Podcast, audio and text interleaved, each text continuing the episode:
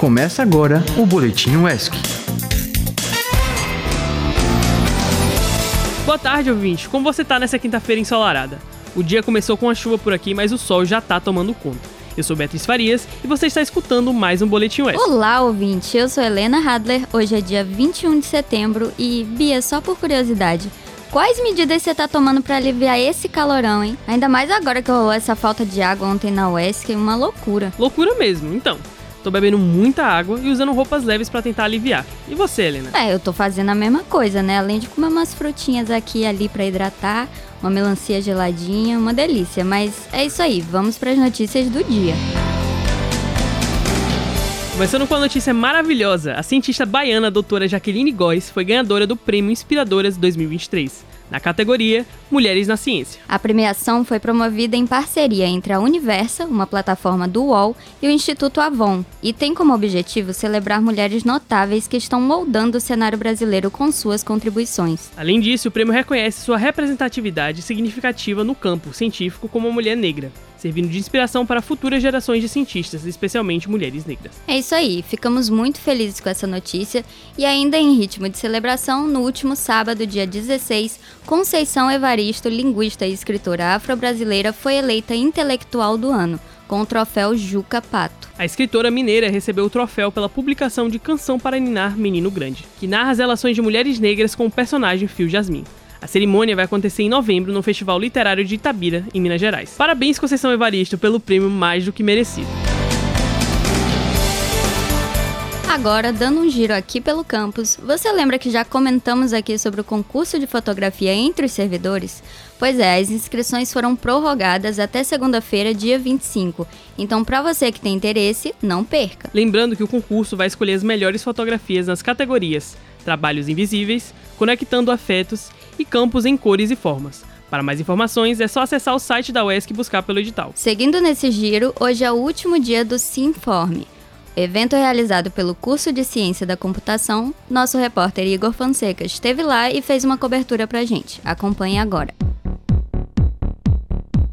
Desde o dia 18 de setembro, tem ocorrido a 21ª Sinforme, a Semana de Informática da UESC. O evento acontece todo ano e dessa vez tem como tema Inteligência Artificial e Robótica, os robôs do futuro. Pela primeira vez, a Sinforme ocorreu junto ao Fórum da Airbase, organizada pela Sociedade Brasileira de Computação, a SBC. Para saber mais sobre isso, conversamos com Jaqueline Midles, coordenadora do evento e professora do curso de Ciências da Computação. Então é um projeto de extensão daqui da UESC, onde os alunos do CACIC, que é o centro acadêmico do curso, eles se engajam para organizar o evento durante uma semana. A gente para as aulas regulares e faz mini cursos, convida professores, que os próprios alunos lecionam os mini cursos também, abrem vagas. Então a gente basicamente faz uma atividades mais voltadas a laboratório e práticas, como algumas palestras. E em cima desse evento se informe, no guarda-chuva dele, com a ajuda da Proex, a gente conseguiu trazer com que o Airbase fosse feito aqui também. A Airbase ela é um evento com a Escola Regional da Bahia Lagoa Alagoas e Sergipe. E ela é um evento voltado principalmente para academia, com workshops, apresentação de trabalhos de finalização de curso, o pessoal que está no ensino médio também,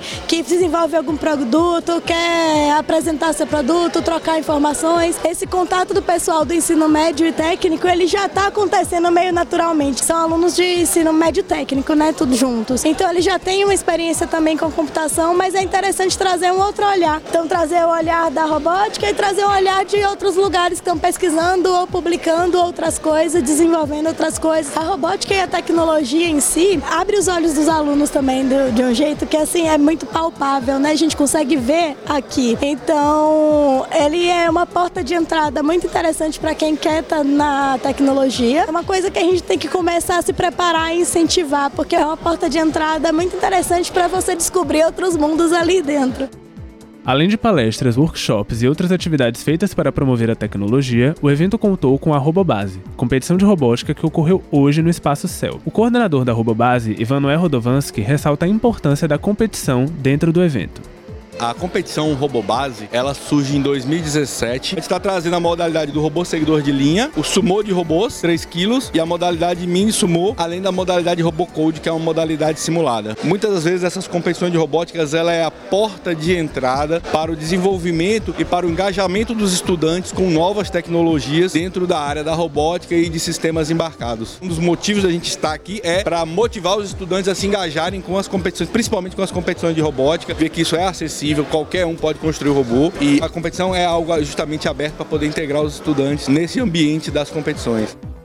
Brenda Castro, estudante do quinto semestre de Ciências da Computação e coordenadora do CACIC, Centro Acadêmico de Ciências da Computação, nos traz a importância desse tipo de evento para a formação dos alunos do curso. Acho que é muito importante porque traz pessoas de fora para participar. Muitas pessoas nunca viram competição de robô, nunca tiveram presentes, então acho importante para que os alunos tenham essa experiência. Tem o Prog Base, que é a competição de programação, então vários alunos têm a oportunidade de competir em equipes e aprimorar as suas habilidades. Vários professores professores de fora vêm e pode estar passando mais experiências para a gente. Com produção de Helena Hadler, operação de áudio de Fabrício Gomes e edição de Felipe Santos, eu sou Igor Fonseca para a Rádio UESC.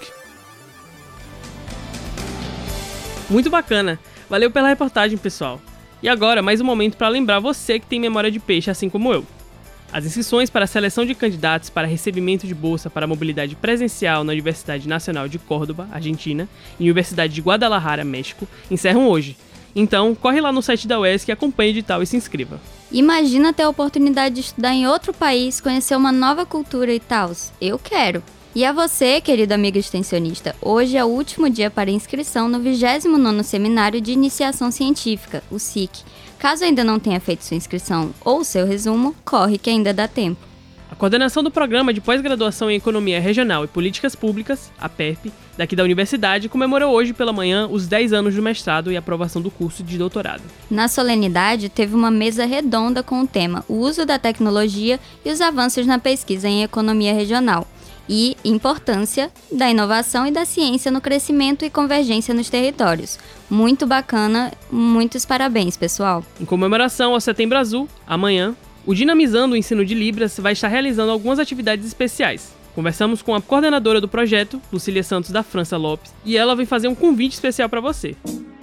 Olá pessoal, eu sou a professora Lucília Lopes, coordenadora do projeto Dinamizando o Ensino de Libras, e no ano de 2023 o ESC Azul, ou ESC em Libras, que é uma ação que nós temos de comemoração e de memória sobre as comunidades surdas no setembro surdo, que o mês de setembro é comemorado o Dia Nacional das Pessoas Surdas, 26 de setembro, que é uma data que marca a fundação da primeira escola de surdos no Brasil, em 1857 teremos, em parceria com o Prolé, a contação de história acessível em Libras. Estamos convidando crianças surdas e crianças codas. Codas é uma sigla que significa crianças ouvinte e filho de pais surdos, porque essas crianças têm na Libras também uma língua materna por seus pais serem falantes desta língua. É uma ação importante que acolhe essa comunidade infantil na língua de sinais e começa às 14 horas amanhã no Bosque da UESC e vai até às 16. Muito obrigada. E é isso, querido ouvinte. Nosso boletim de hoje fica por aqui. Mas a notícia boa é que amanhã, no mesmo horário, tem muito mais. E se sentir saudade, é só você baixar o nosso aplicativo no Play Store, mas se tem iPhone, pode acompanhar a gente pelo aplicativo Rádiosnet disponível na Apple Store. Basta procurar por Rádio UESC. Pois é, estamos também nas principais plataformas de podcast, onde você encontra as outras edições do Boletim UESC, juntamente com a nossa programação completa. Não deixe de procurar. E se tem interesse em divulgar algum projeto ou informação, ou então mandar alguma sugestão de pauta, é só enviar um e-mail para produção.radioesc.gmail.com. É isso aí, um beijo e até amanhã. Tchau, tchau. Esse foi o Boletim UESC.